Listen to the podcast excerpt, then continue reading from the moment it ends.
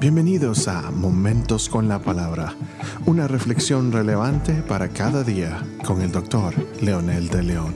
Saludos amigos y amigas, aquí estamos nuevamente con un episodio más de Momentos con la Palabra y esta vez para continuar con nuestra quinta parte sobre lo que dice la Biblia acerca de la persona de Dios. Hoy vamos a hablar de la obra de Dios específicamente. Hemos visto que Dios siempre ha existido, como dice Génesis 1.1. La Biblia nos dice que Dios hizo todo lo que existe en el mundo. Desde Génesis hasta Apocalipsis revela que Dios es y punto.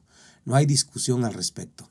La Biblia, como dijimos, no trata de probar que Dios existe porque Dios es. Y nadie en toda la historia de la humanidad y en especial en la vida de los escritores hay duda alguna de esta verdad. Dios es autor, creador y Señor. Algo muy interesante que reflejan las escrituras es que nunca también aparece que Dios organizó lo que ya existía. La palabra dice creó. Crear es hacer de la nada. En el original hebreo no queda lugar a dudas que Él hizo de la nada todo lo creado. Algunos hechos importantes de la obra de Dios Padre y cómo se relaciona a esta obra con la del Hijo, el Verbo, se encuentra en el libro de Juan, por ejemplo, capítulo 1, versículo del 1 al 4, que dice, en el principio existía el Verbo y el Verbo estaba con Dios y el Verbo era Dios. Él estaba en el principio con Dios. Todas las cosas fueron hechas por medio de Él y sin Él nada de lo que ha sido hecho fue hecho. En Él estaba la vida y la vida era la luz de los hombres muy claramente y de forma natural, sin forzar las, los acontecimientos, dice que este verbo estaba con Dios y era Dios, y que por medio de él y por él fueron hechas todas las cosas que existen, que muchos a veces refutan y otros estudiosos del universo no entienden ni pueden dar crédito, es que no pueden creer en un Dios que hizo todo, sin depender de nada la explicación del Big Bang y son especulaciones o posibilidades de estudios que quieren dar como respuesta que la creación depende de otras circunstancias, pero realmente nadie hasta el momento puede decir con certeza que así fue. Todas son especulaciones. De otro dato importante es que deja claro que el verbo, el creador de todo, es el que se encarnó en Jesús, el Hijo de Dios. Por lo tanto, Dios es el Creador y Dios. Él es el Cristo que nosotros conocemos, el Dios encarnado. El mismo Jehová del Antiguo Testamento es el Dios que se encarnó para venir y, y, darnos salvación y vida eterna, como dice su palabra. En otras palabras sencillas, como mencionamos anteriormente, Padre, Hijo y Espíritu Santo llamado Triunidad. La Biblia también nos dice que Dios creó al mundo tal como lo vemos.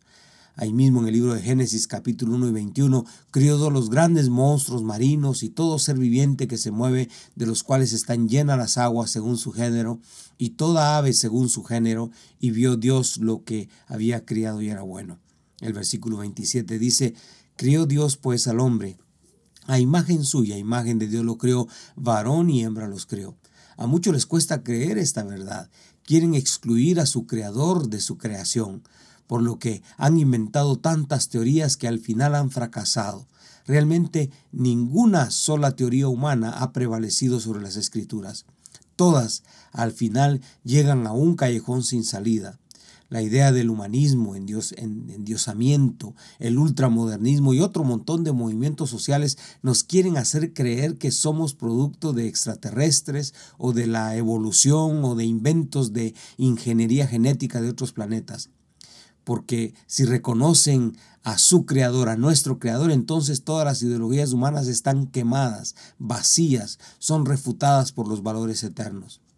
Y a muchos no les conviene que esto suceda, por lo tanto lucharán, argumentarán, harán cualquier cosa para que todas las teorías humanas sean aceptadas, pero el Creador y su palabra siempre han tenido y tendrán la razón.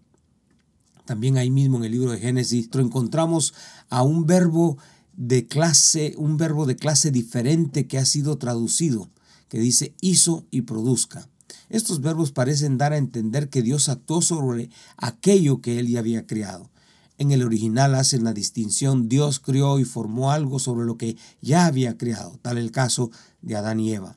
Adán fue hecho del polvo que él ya había criado y Eva fue creada de la carne de Adán que ya había formado del polvo. Esta dinámica es preciosa, misteriosa y a la vez contundente. En efecto, entonces la Biblia dice que Dios acabó su obra creativa en seis días. Sin embargo, es interesante notar que la palabra hebrea yom ha sido traducida en el Antiguo Testamento por varias palabras españolas como tiempo, vida, hoy, edad, para siempre, continuamente y perpetuamente. H. Orton Wiley que dice que la palabra traducida día en relación eh, con Génesis en el capítulo 1, quizás sencillamente podría significar un periodo definido de tiempo que no corresponde necesariamente al periodo de 24 horas que compone nuestro día. Dios no solamente crió el mundo, sino que lo continúa controlando y sosteniendo. También se ocupa de aquellos acontecimientos que nosotros consideramos sumamente insignificantes, como por ejemplo las aves, las flores, las hormigas y hasta los cabellos de nuestra cabeza. Este es su creador, el que está interesado en su vida. Este es mi creador que está interesado en mi vida y es el que está interesado en cada detalle de su vida, que no ha ignorado a nadie ni ignorará a nadie, que él, a pesar de las circunstancias, él sigue teniendo el control. Ore conmigo diciendo, gracias amado Dios por ser mi creador y porque tienes el absoluto control sobre todo, aunque a veces pareciera que el enemigo está ganando la batalla, pero tú sabes el momento adecuado para actuar. Gracias por amarnos y cuidarnos en el nombre de Jesús. Amén.